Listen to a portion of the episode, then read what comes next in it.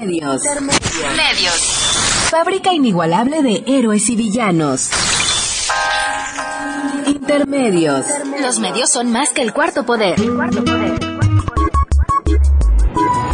Intermedios. Con Tania Rodríguez y Juan Manuel Valero.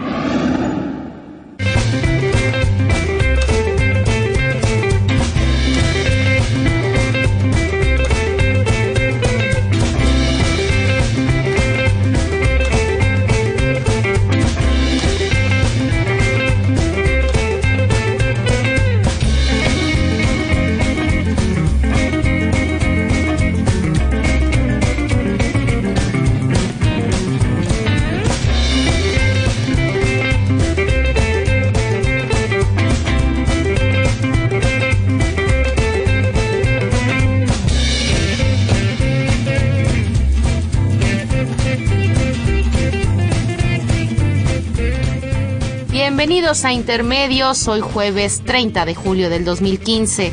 Los saludamos Tania Rodríguez y Juan Manuel Valero con el privilegio de poderlo volver a hacer a través de los micrófonos de Radio UNAM.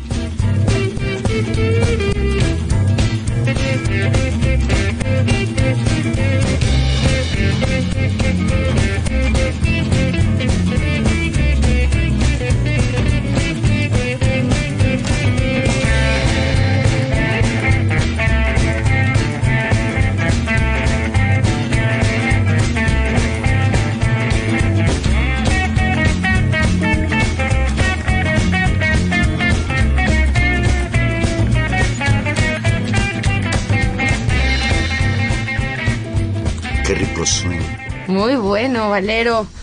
¿Cómo están? Buenas noches. Qué gusto volver a saludarlos otra vez desde aquí. Pues aquí estamos de regreso después de tres semanas, dos semanas de vacaciones.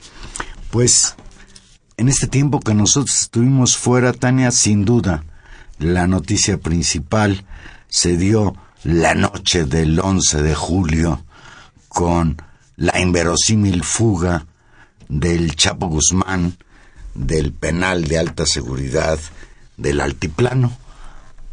Segunda ocasión que se le pela al gobierno federal el supuestamente capo de las drogas más buscado, más perseguido, más importante. Primero, durante el sexenio de Vicente Fox, se escapó del penal de Puente Grande, Jalisco, dicen que en el carrito de la ropa sucia y dice Anabel Hernández que justo por la puerta grande se salió.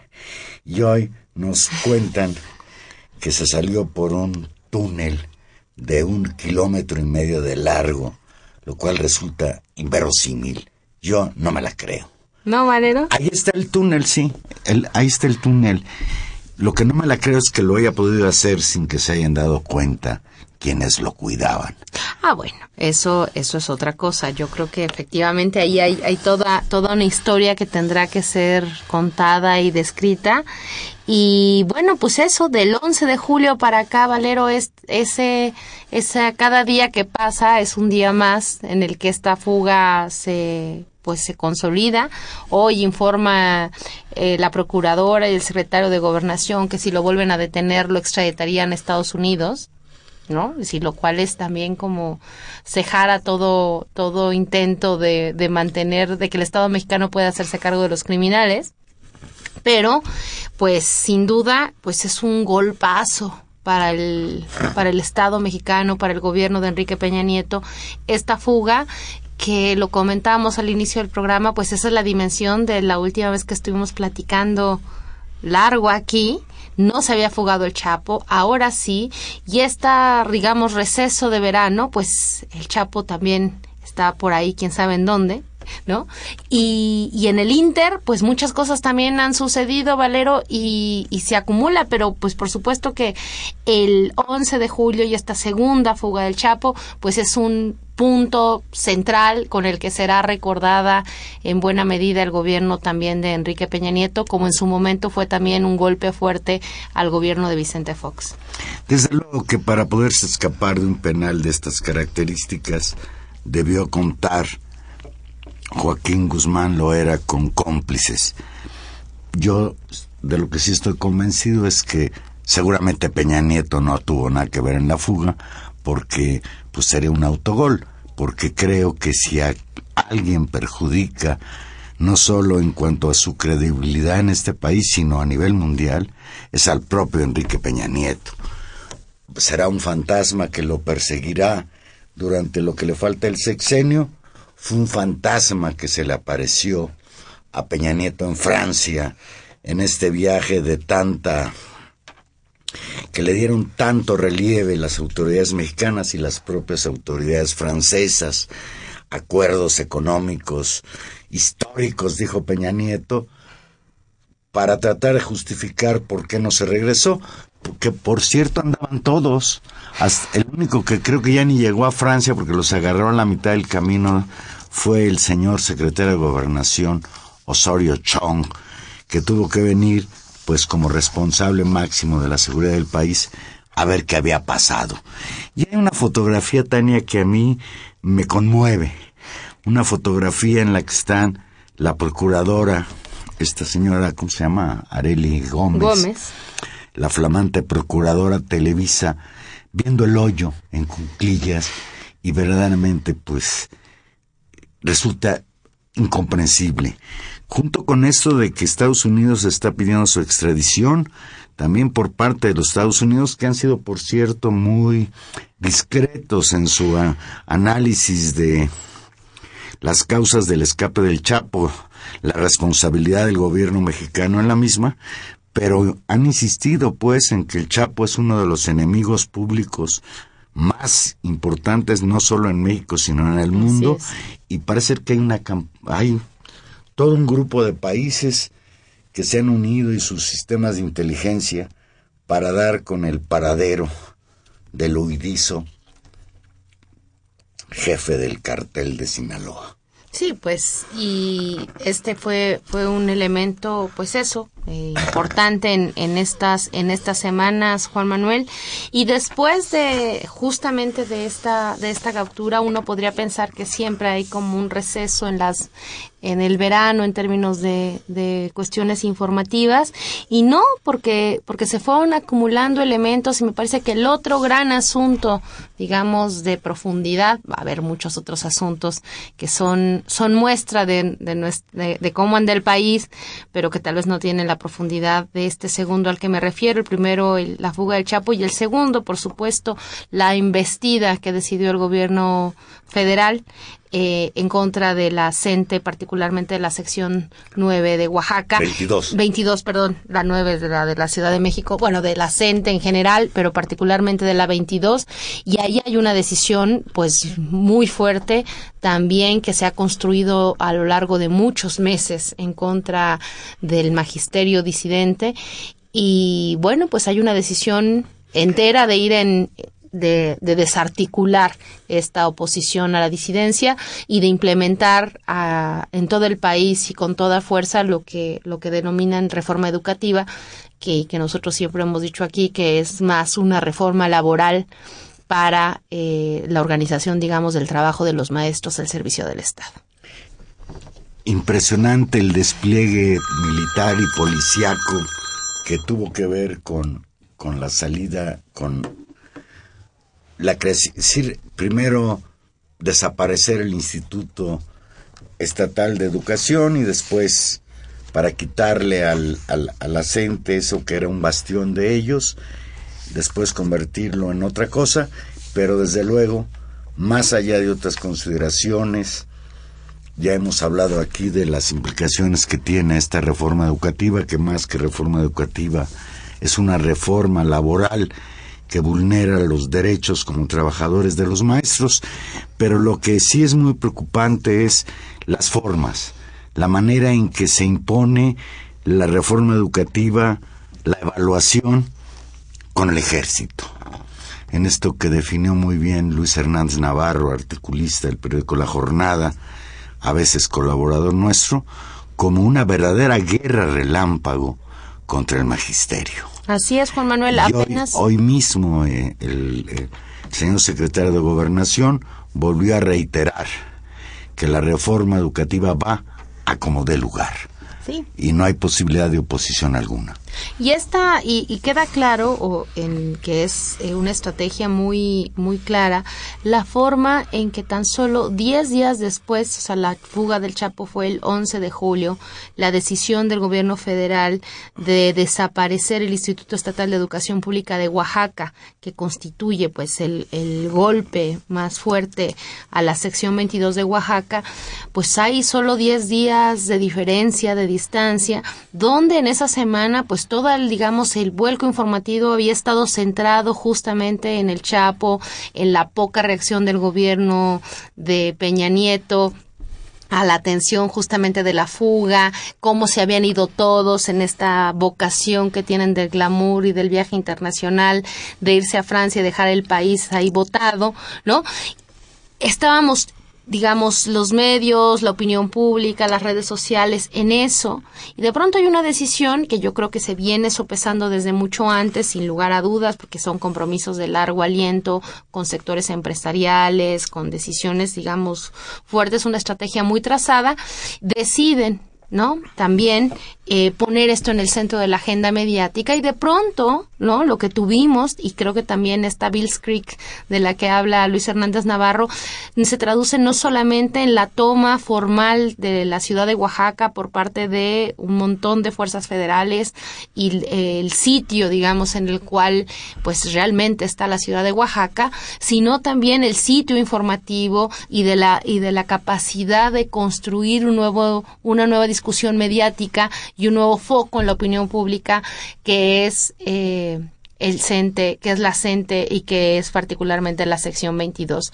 Me llama la atención y recuerdo también de estas semanas algunas pancartas justamente de las manifestaciones de los maestros en la ciudad de Oaxaca diciendo el nosotros somos maestros, el Chapo se fugó, quién sabe en otro lado.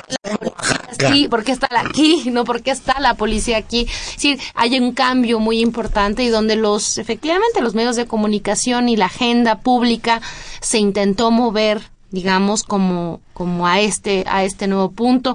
Ese es un conflicto que, que por supuesto va para largo, que es, que es profundo, que ahí está con todos los, también los errores de táctica y a veces de, de estrategia que tiene las, la CENTE y la sección 22, pero que sin lugar, sin lugar a dudas es un golpazo tremendo y esa reforma educativa es, es una infamia, no se pone en el centro, por supuesto, en ningún momento el tema de la educación, de la pedagogía, de las condiciones en las que están las escuelas.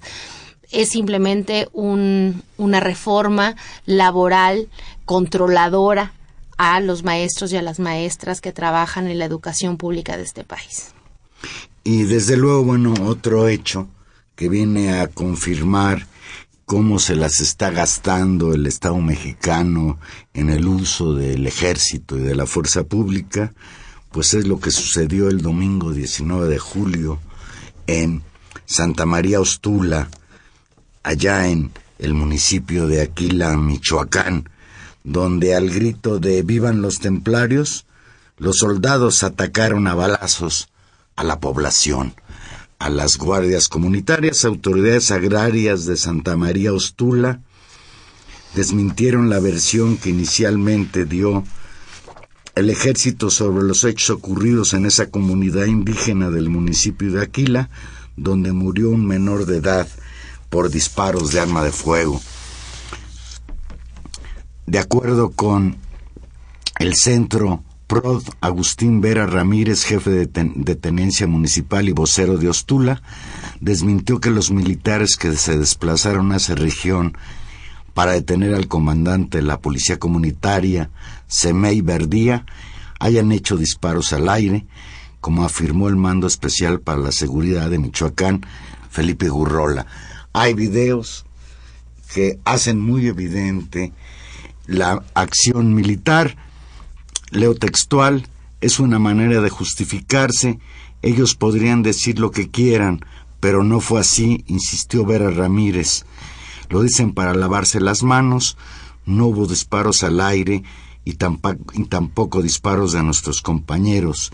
Ellos, los militares, tiraron para que la gente se quitara del camino, dispararon contra civiles.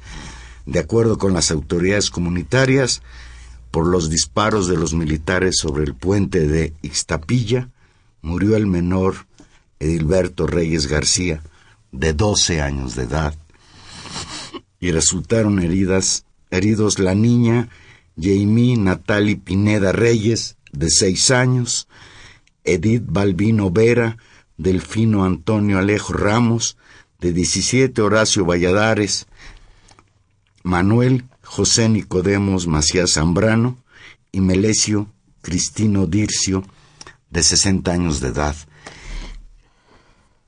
Esto es otra expresión de lo que ha sido imposible.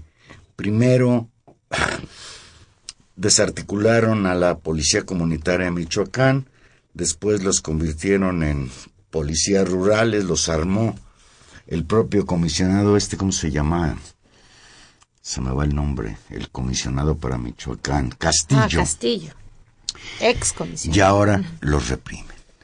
Claro. Y esto que sucede ahora en, en Ostula, pues es la repetición de otras acciones similares que se han venido dando en un país cargado de violencia y cargado de violencia por parte del gobierno. Sí, y es terrible, dice este mismo vocero de la comunidad, eh, que acusan de traición al gobierno federal y al estatal, toda vez que justamente la detención de, de este líder de las, de las, de las ay, antidefen de las defensas, ¿no? Fue citándolo justamente para hacer una revisión y en una cita formal a la que no llegaron justamente el secretario y subsecretario de Seguridad Pública Estatal, pero sí llegaron todos los demás a detener justamente a Samaí.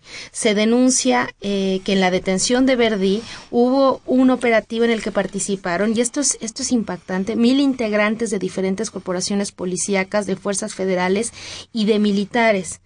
Y apunta también que en esta detención, la detención de Verdía es ilegal, pues las armas que portaba justamente, ¿no? Una R-15 y un arma corta de 9 milímetros, estas armas fueron proporcionadas por las mismas autoridades estatales, ya que él formaba parte de la fuerza rural puesta en marcha por Castillo. Eso es, es una locura lo que está pasando, como tú dices, era una estrategia del gobierno en un primer momento y luego se echan para atrás, justamente en comunidades donde parece que lo que hay efectivamente es una resistencia a pactar con el crimen, con el crimen organizado y donde hay apoyos comunitarios fuertes. ¿no? Donde hay estos liderazgos y donde hay esas resistencias, de pronto es el ejército y el Estado deteniéndolos cuando al mismo tiempo se les escapa el mayor narcotraficante de México y tal vez del mundo.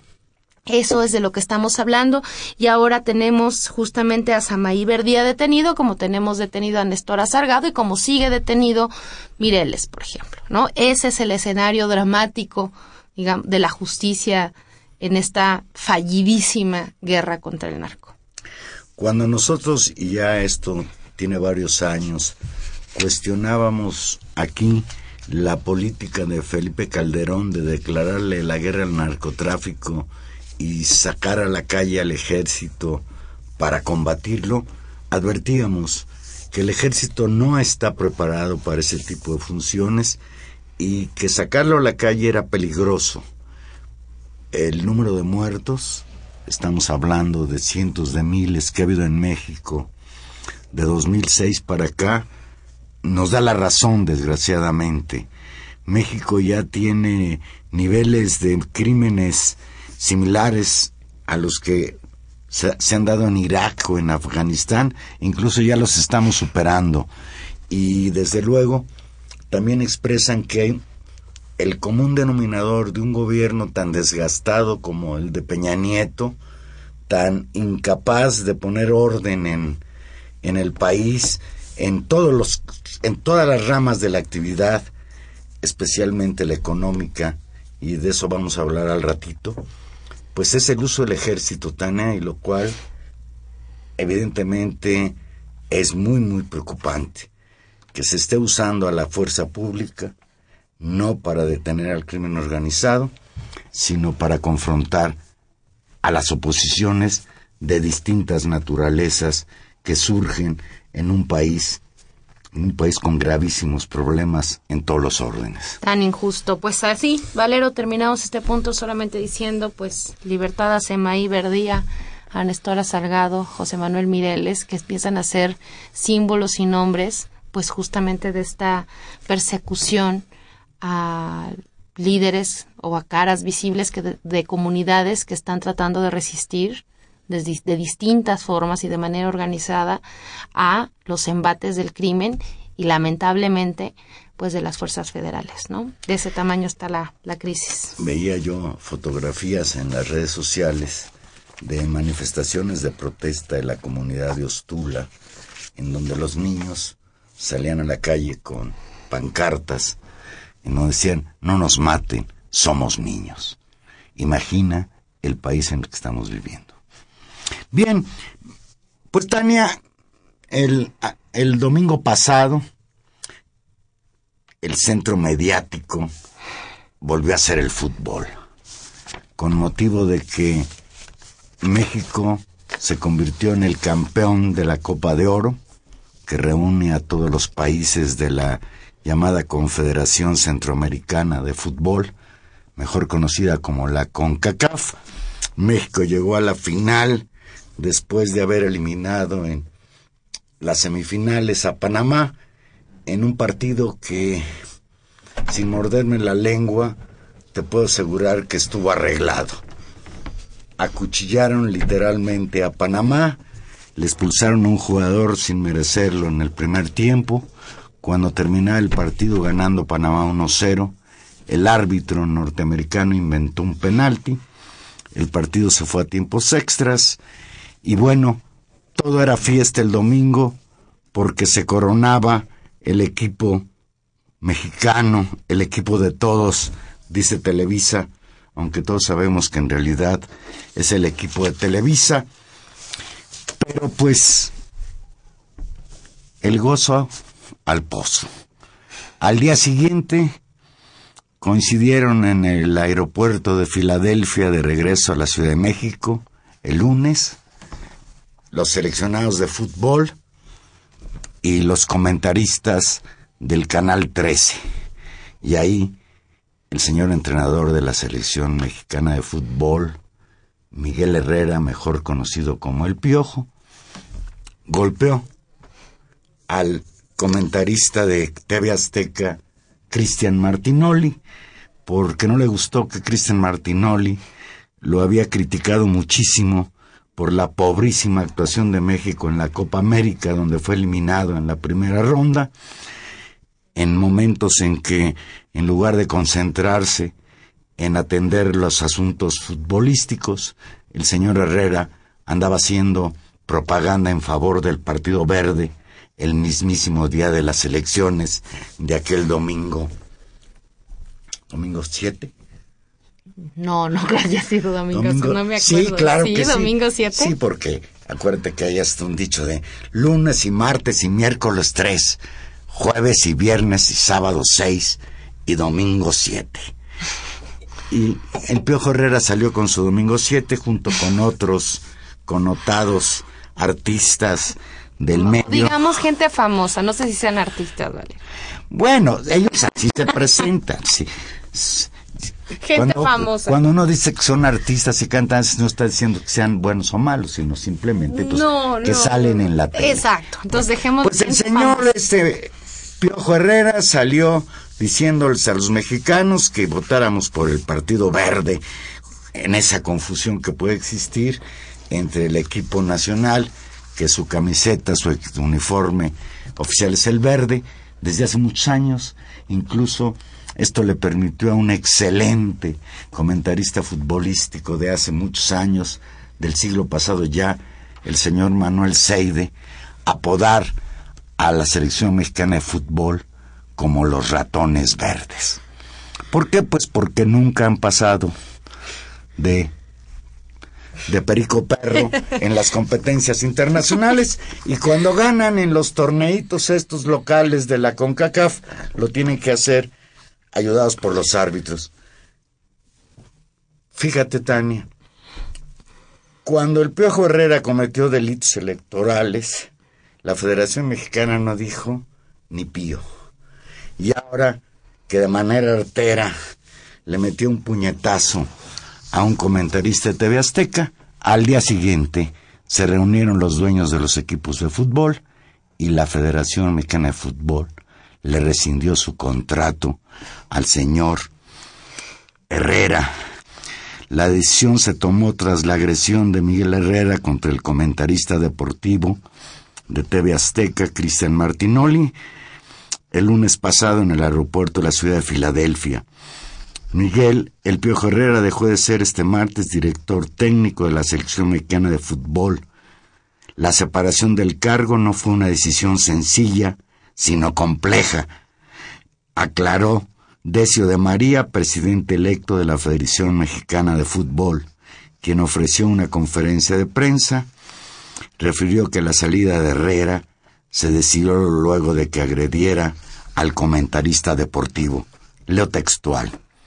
La violencia no cabe en la sociedad, en la familia y mucho menos en ningún deporte. Nadie que quiera imponerse con agresiones y no con ideas y conceptos sobre el principio de la libertad de expresión puede ser miembro de la Federación Mexicana de Fútbol. Y esto, pues fue un escándalo mediático que desde luego, pues también sirve para ocultar otro tipo de problemas más graves que vive el país. Parecía pues que el asunto del Piojo Herrera era una cuestión fundamental para la vida del país y francamente no. Entre paréntesis, qué bueno que lo corrieron.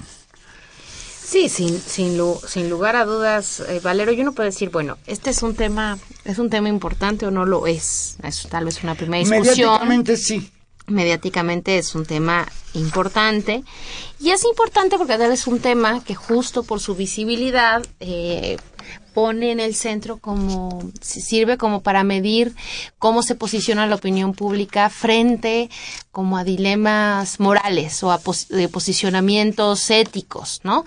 Y digamos de este recuento que tú has dado de todo este episodio del fútbol de también de estas semanas, hay dos decisiones que resultan como claves. Uno es este tema del famoso, digamos, de la de la, de la lectura que, muchos de nosotros o, la, la percepción pública ha sido de trampa, ¿no? De, de, árbitros que favorecen a la selección mexicana y la decisión o no, por ejemplo, de haber tirado un penal y de que ese penal con el que se pasó, no sé si a la final o a la semifinal, ya ni sé a, qué se pasó, a la final, este, eh, era correcto de hacerse o no. Ahí hay una, hay una primera como posición pública de decir se ganó haciendo trampa y así no se vale. ¿No?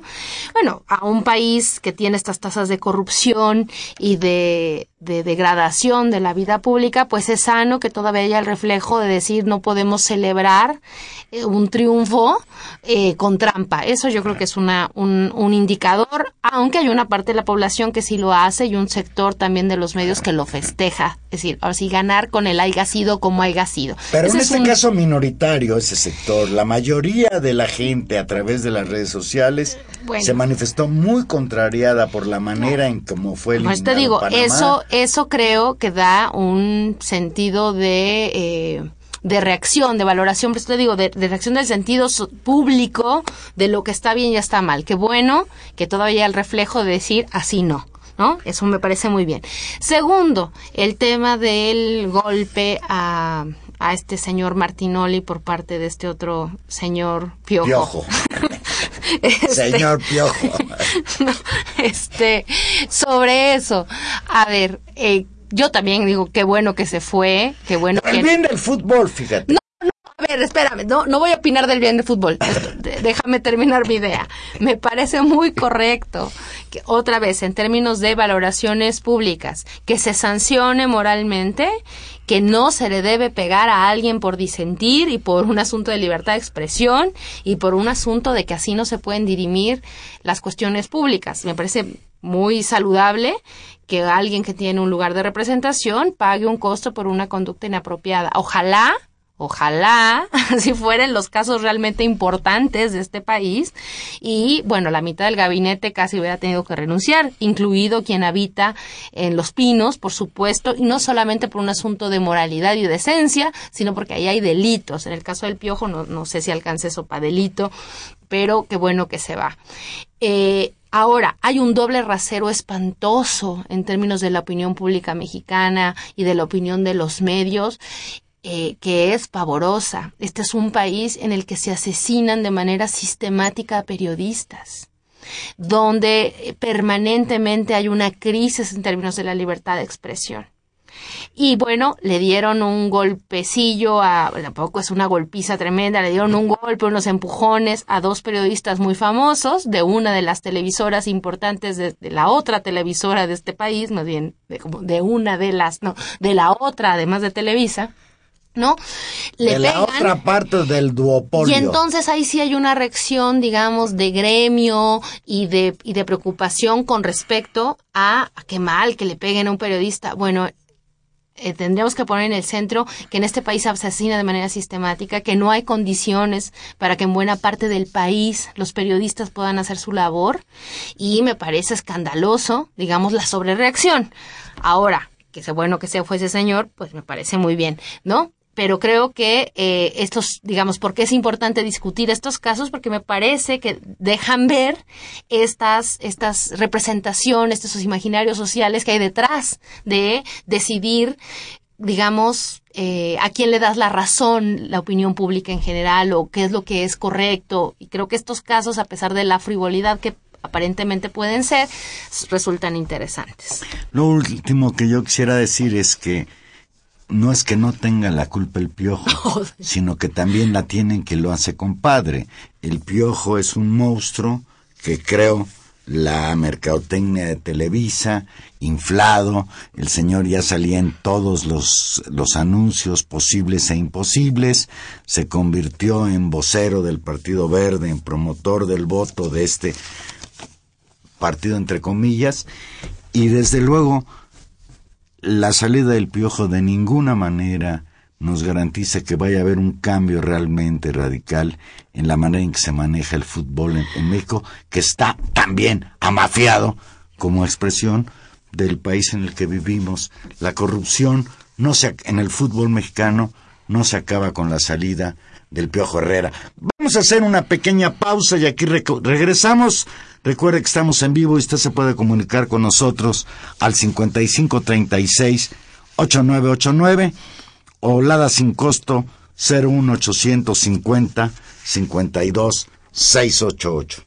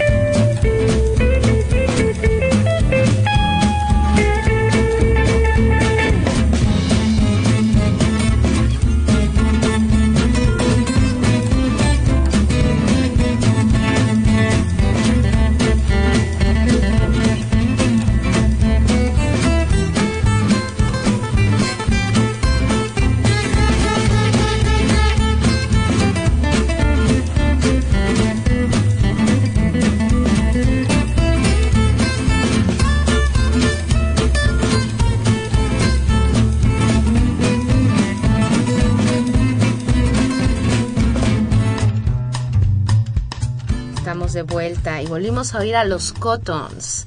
Es una banda justamente de estudiantes, algunos de ellos estudiantes de esta institución, de la UNAM, a los que mandamos saluditos desde aquí. Escúchenlos, ahí tienen por ahí una página, Cottons Band. Pues, Tania, que no canta mal las rancheras en, en los medios, es Angélica Rivera, ah. la esposa del presidente. Otra frivolidad que no es frivolidad. Y también una criatura creada por Televisa, fíjate. Una criaturita. Una criatura. pues ahora la señora Angélica Rivera apareció en la lista de los millonarios mexicanos con propiedades de lujo en Estados Unidos, según ha revelado Dolly Esteves, colaboradora de la revista Forbes, se precisa que la señora Rivera es propietaria de un condominio frente al mar en Cayo Vizcaína, Florida, cuyo valor se estima en 3.3 millones de dólares. De acuerdo con los registros públicos de la propiedad investigados por Dolly Esteves, Rivera adquirió la vivienda en 2005 en 1.7 millones pagó solo 400 mil dólares y quedó un crédito hipotecario de 1.3 millones de pesos, una hipoteca por 30 años. No obstante, en 2011, 46 días después de su boda con Enrique Peña Nieto, Angélica Rivera pagó el préstamo en su totalidad. Y si no nos pudo explicar cómo compró la Casa Blanca. en las lomas, ¿verdad? Pues va a ser difícil que nos pueda explicar cómo pagó en seis años un crédito hipotecario por 1.3 millones de dólares en su totalidad 46 días después. ¿Sería regalo de bodas? Pues tal vez nos va a decir que Televisa, así como nos dijeron de la casa, de la Casa Blanca, que Televisa había hecho esos pagos por su exclusividad y da, da, pues tal vez igual, ¿no? Y ya decimos todos, pues que, que bien trabajar en Televisa. Y mira. Ah, es, es. Esto, esta ostentación de la riqueza, de riqueza no explicada, por cierto, es terrible. Y quiero decir que no todo es culpa de la gaviota.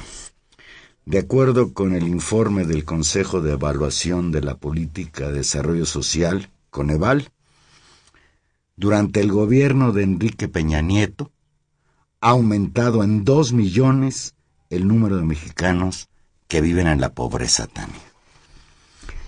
Hace ocho días se dio a conocer que la caída de los ingresos en los hogares y las deficientes políticas sociales en México provocaron que dos millones de personas cayeran en la pobreza entre 2012, año que entró a gobernar Peña Nieto, y 2014, por lo que el año pasado la suma de pobres ascendió, según el Coneval, a 55.3 millones de personas. Según este estudio, en los primeros dos años del gobierno de Enrique Peña Nieto, la pobreza se elevó de 45.5% a 46.2% entre la población mexicana. Digamos que de acuerdo con este estudio, la mitad de los mexicanos son pobres. Nosotros hemos platicado en este espacio con investigadores en el tema como Julio Bolvinic, que señalan que la pobreza, y, en esto habría que discutir los parámetros con los que se analiza la pobreza, alcanza no a la mitad de la población, sino alrededor del 80% de los mexicanos. Y me parece que, que las cifras de, de la Conmeval en este sentido han te diré, han mejorado su capacidad. Se acercan a la realidad. Su capacidad de, de, de diagnosticar el tamaño del problema porque efectivamente registra que el 79.4% de la población se encuentra en situación de vulnerabilidad, es decir, no son pobres, que esto lo marca un tema con respecto fundamentalmente alrededor del ingreso, ¿no? Sino en términos de las otras necesidades que se tienen socialmente y donde cualquier circunstancia adversa puede cambiar tu condición de manera muy dramática y muy rápida. Ese es el tema de la vulnerabilidad. Que el 79.4% de la población se encuentre en una situación de vulnerabilidad es semejante a ser, como lo miden otros investigadores, ser pobre en términos de bienes, ser pobre en términos de capacidades educativas, ser pobre en términos de eh, seguridad médica, por ejemplo, que son las cosas que la Conmeval en este caso mide como posibilidades de vulnerabilidad. Estamos, si lo, si lo leemos en una cifra en una cifra inversa, solo el 20% de la población mexicana está en una condición, digamos, estable, segura, no pobre. El 20%. En consonancia con esto que está señalando y lo textual, es probable que la población vulnerable por escasos ingresos, aunque no sufre carencias, caiga en la pobreza en los próximos años si no se modifica su situación, planteó Gonzalo Hernández Licona, secretario ejecutivo de la Coneval, al dar el informe. La institución encargada de evaluar la política social identifica la pobreza como un factor multidimensional y además del ingreso toma en cuenta las carencias sociales, el rezago educativo, la falta de acceso a la salud, el seguro social, la vivienda, etcétera. La educación.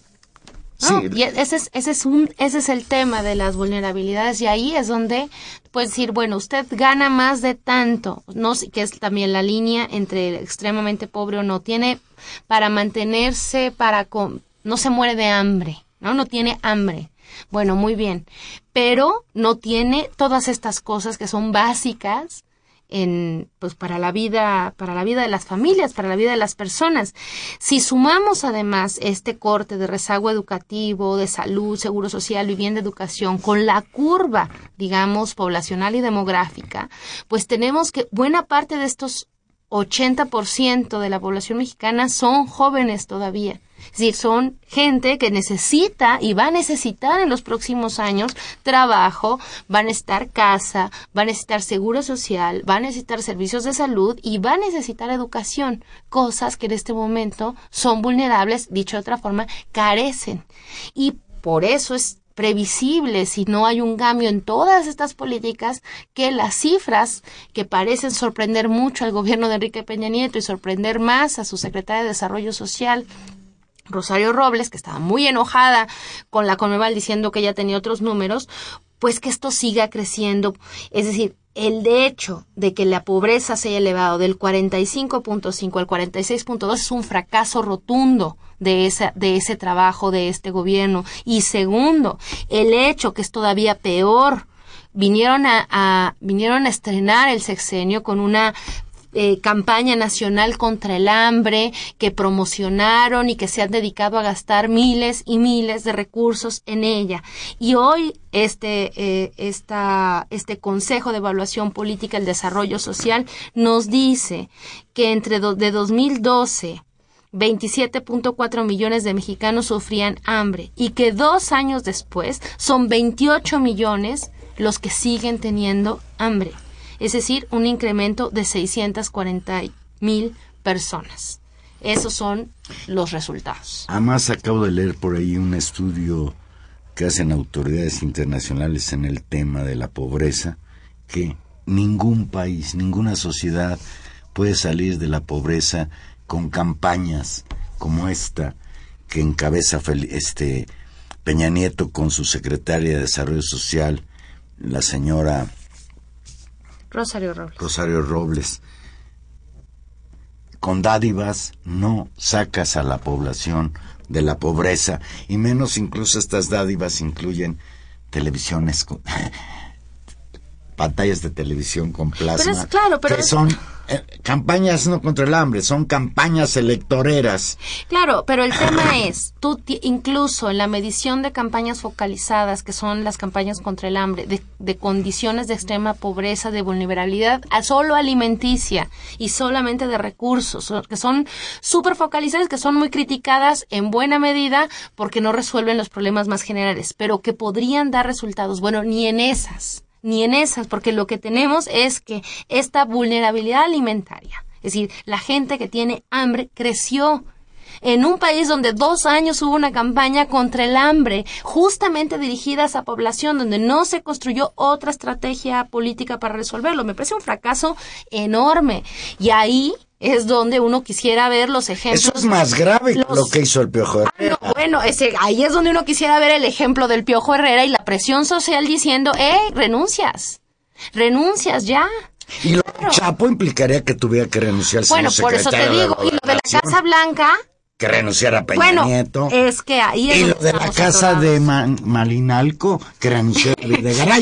Además de que a los horrores tendríamos que sumar la devaluación del peso. No, bueno, Ya hoy alcanzó en la mañana una cifra estratosférica.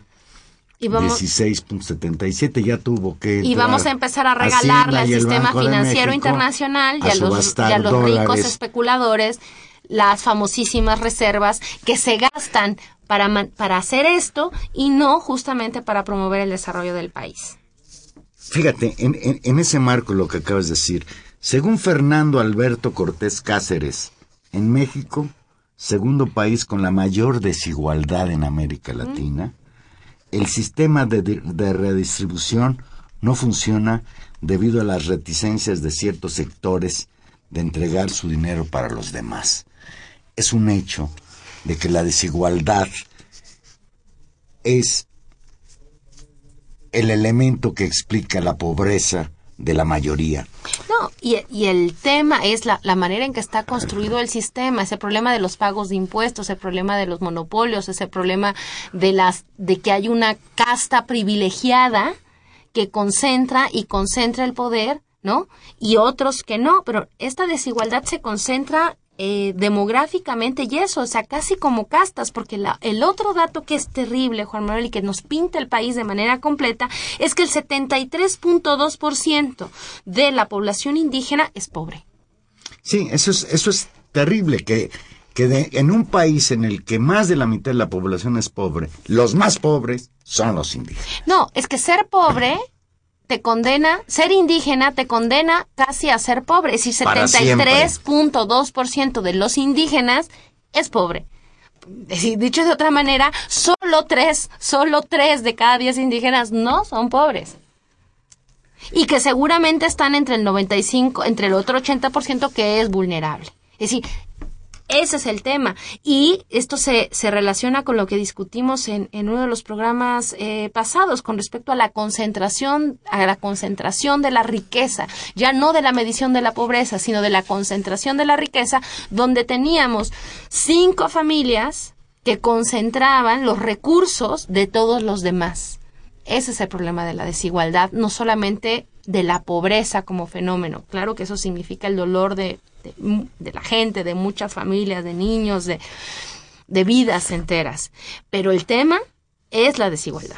Fíjate, al analizar las tendencias estatales de la pobreza, el Coneval descubrió que en dos entidades federativas la situación empeoró y en los otros 20 se estancó o mejoró.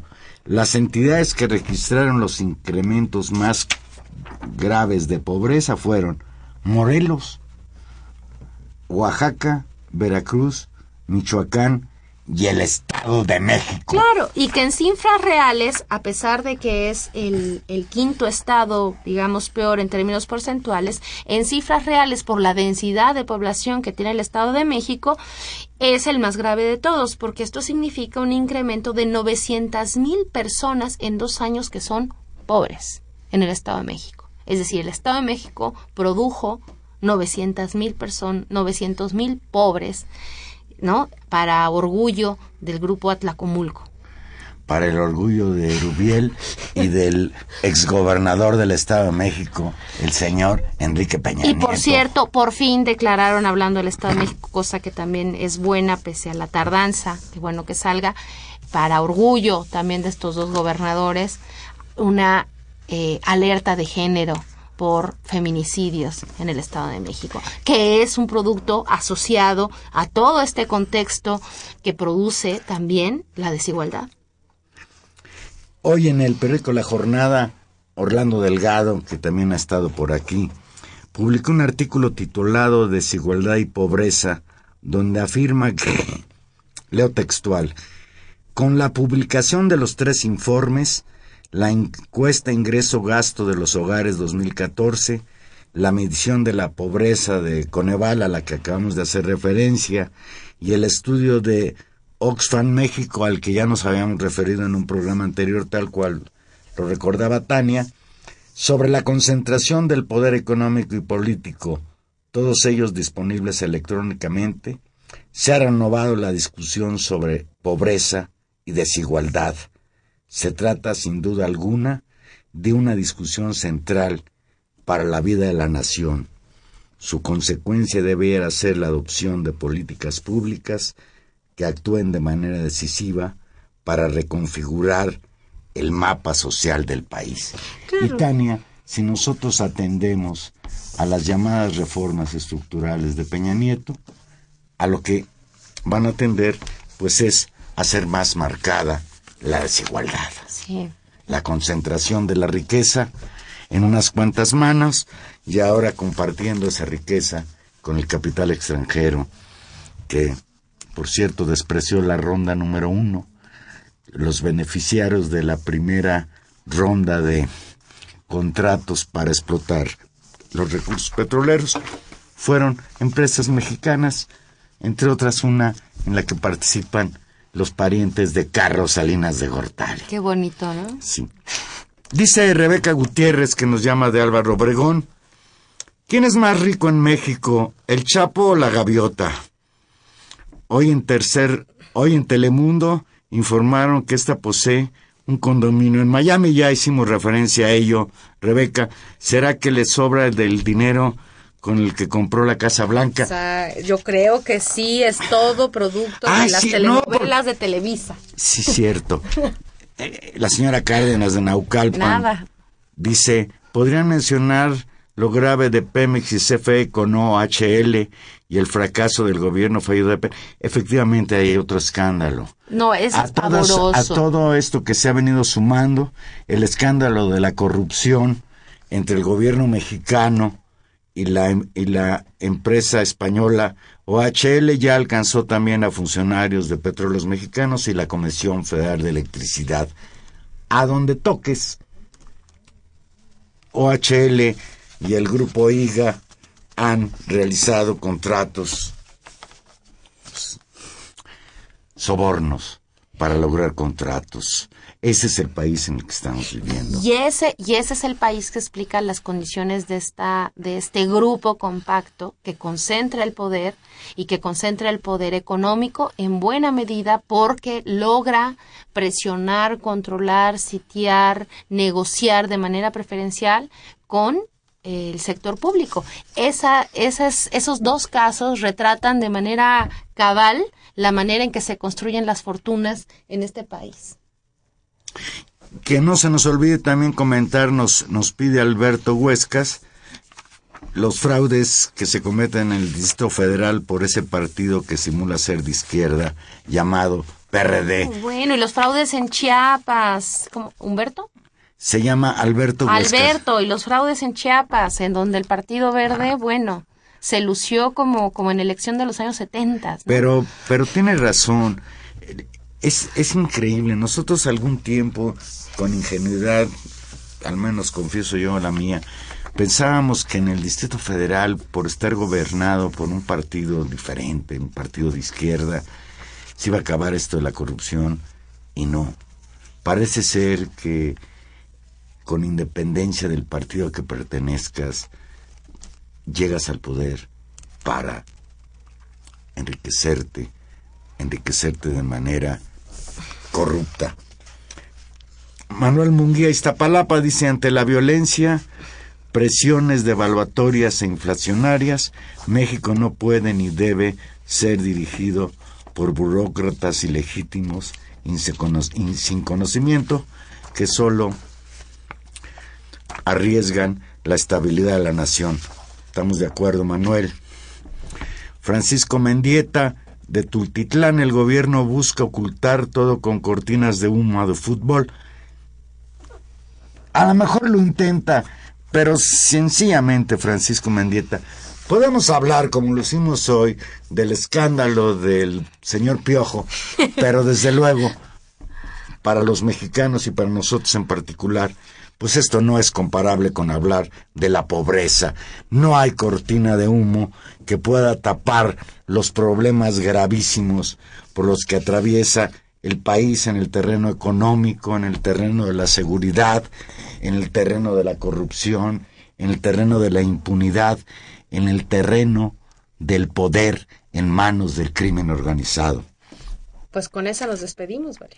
No, nos despedimos con Francisco no, perdón, nos pues sí, ya nos, despedimos. Ya nos despedimos. Así que ya nos vamos. Qué bueno volver, qué bueno volver a estar aquí en los controles técnicos. Un gusto saludar a don Humberto Sánchez Castrejón. Muchas gracias. En la producción Gilberto Díaz, que viene con fuerza este semestre. Y en los micrófonos Tania Rodríguez. Escúchenos el próximo jueves.